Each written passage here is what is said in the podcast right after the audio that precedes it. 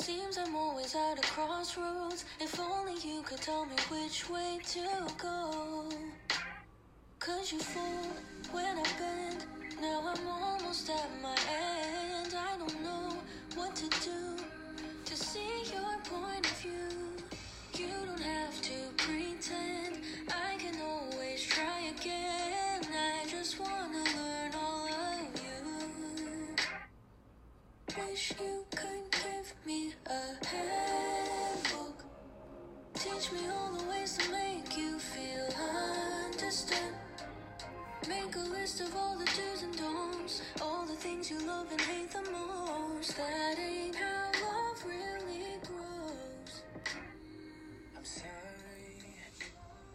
Hello，各位萨提尔日学徒日记的听众朋友们，大家晚安。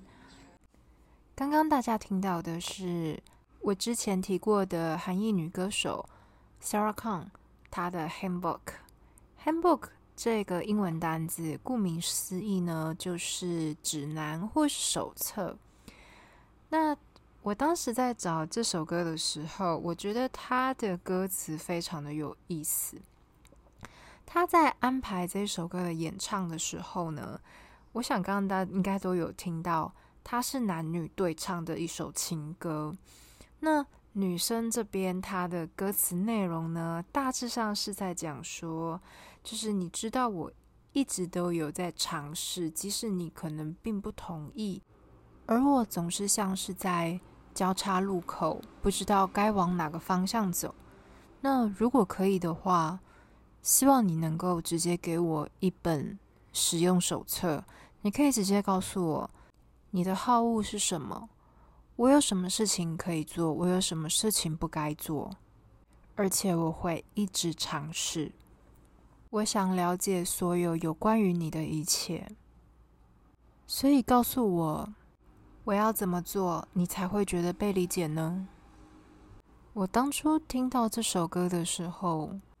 我当下非常能够感受到这个女生的积极努力，可是同时她的情绪却给我一种她有点迷路了。她其实不知道自己到底该怎么做才是好的。我自己在亲密关系中其实也是非常类似的状态。我也会一直觉得，我只要遇到任何的问题，不断的沟通，不断的尝试，一定可以解决问题。我想在这边开始用萨提尔模式非常著名的冰山譬喻来分析一下这个女生她所做出来的行为背后，我们所看不到的。那个内在到底发生了什么事情？在这边，我要先声明一下，人的内在其实是非常复杂的，所以我不会从最上面开始往下走。我可能有的时候会跳来跳去，不一定是线性的去分析这个女生的内心怎么了。这么做的目的呢，其实是想要告诉大家。冰山是个系统，它其实是复杂的。人的想法本来就是会跳来跳去，情绪有时候你可能会立即的去连到某一个想法，那又或者是说，可能又会再从这个想法，你又会再去感受到一些你自己的其他情绪，这都不一定。然后渐渐的，你才能够往更多的内在去探。所以，如果你想要用冰山来探讨自己的内在的时候，但是却发现没有办法很漂亮的从上往下去做分析，那个不是你的问题，那是因为我们人本身就是一个非常复杂的存在。那以这首歌的女主角她所唱出来的这一段歌词，我想要先从。冰山的期待这一块，先切入分析。刚才在我大略的翻译了一下这个歌词之后，我想其实应该很多人在亲密关系中，可能也是保持着这样子的想法、跟价值观、跟态度在面对自己的感情吧。因为我们其实从小就被教导说，如果你遇到问题，你一定要去面对，你一定要去解决它，不要逃避，诸如此类的。那只是说，可能有的人会真的。啊，在遇到事情的时候，也真的就这样让他一件一件的解决掉了。所以，这个就会是别人对他的期待。你遇到问题，你就去沟通，你就去积极的做一点什么，一定可以克服。这个别人对他的期待，就会内化成他自己对自己的期待。所以，如果我们去看歌词的话，会发现，这个女生虽然好像是对着那个男生唱说：“请你告诉我怎么做”，好像是他对对方的期待。可是实际上，我觉得这里头其实也有他自己期待，他要能够做到这些事情，而他认为做到这些事情，两个人在关系中遇到的问题就能够迎刃而解。所以，在这边，我想要请听众朋友们稍微暂停一下。你可以回头去想一下，说你在亲密关系中，你对自己的期待是什么？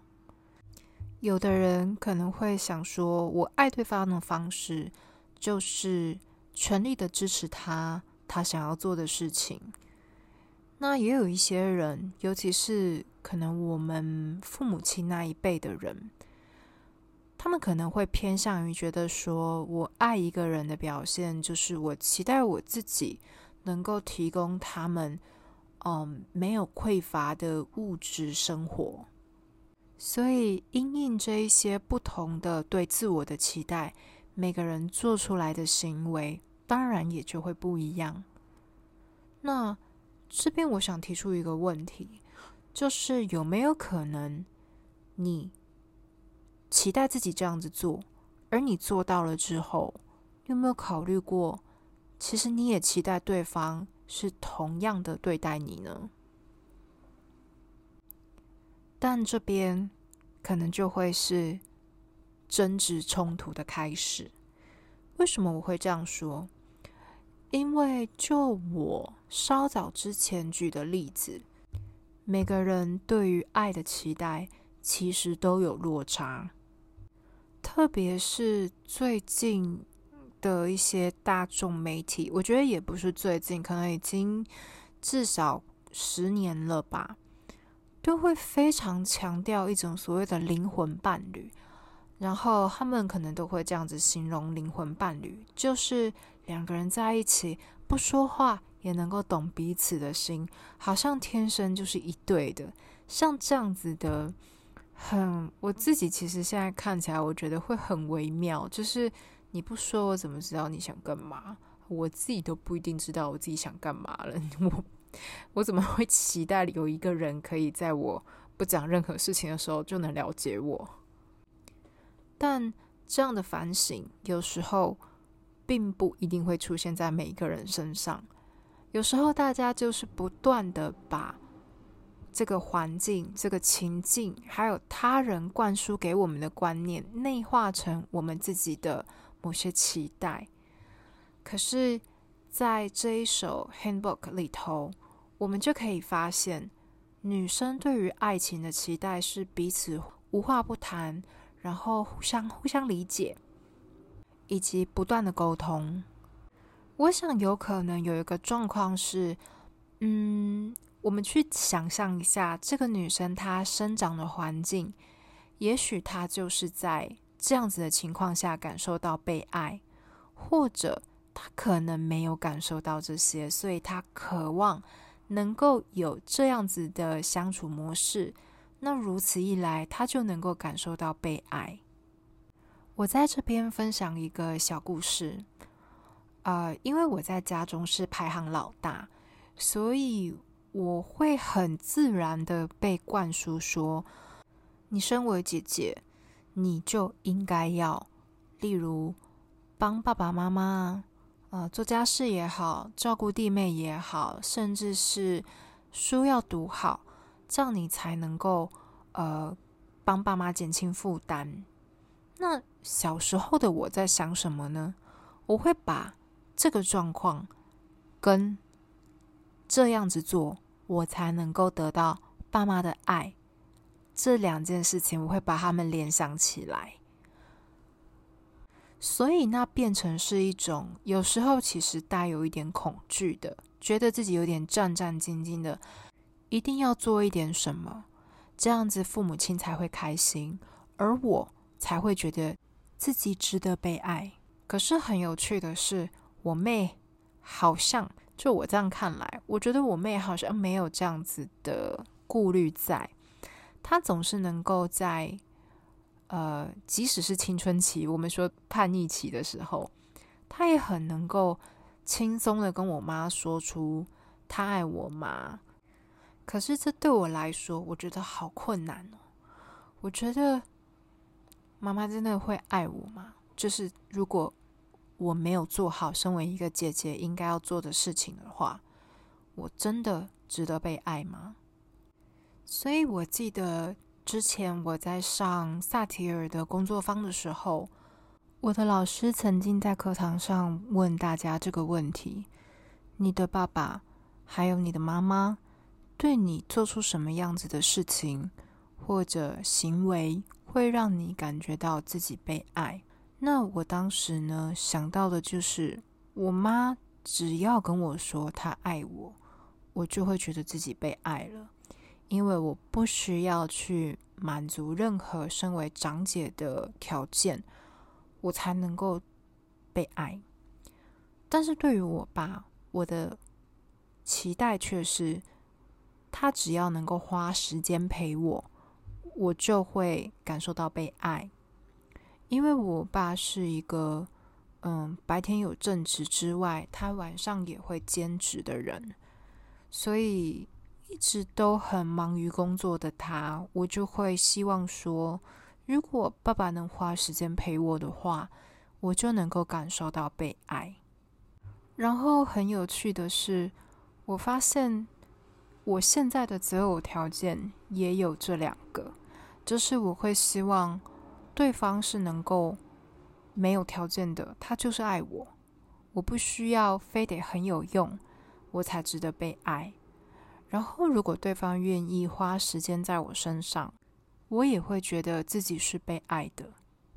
所以，我们原生家庭在我们成长过程中的互动，成员之间怎么对待彼此，你可能从中得到的，或者是没有得到的，都会成为你对于爱的期待。那你有你自己的成长历程。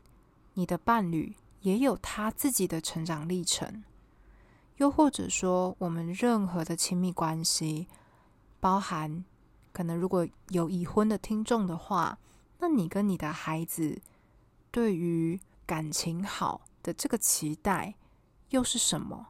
可能彼此之间会有落差，也不一定。那既然亲密关系是一个。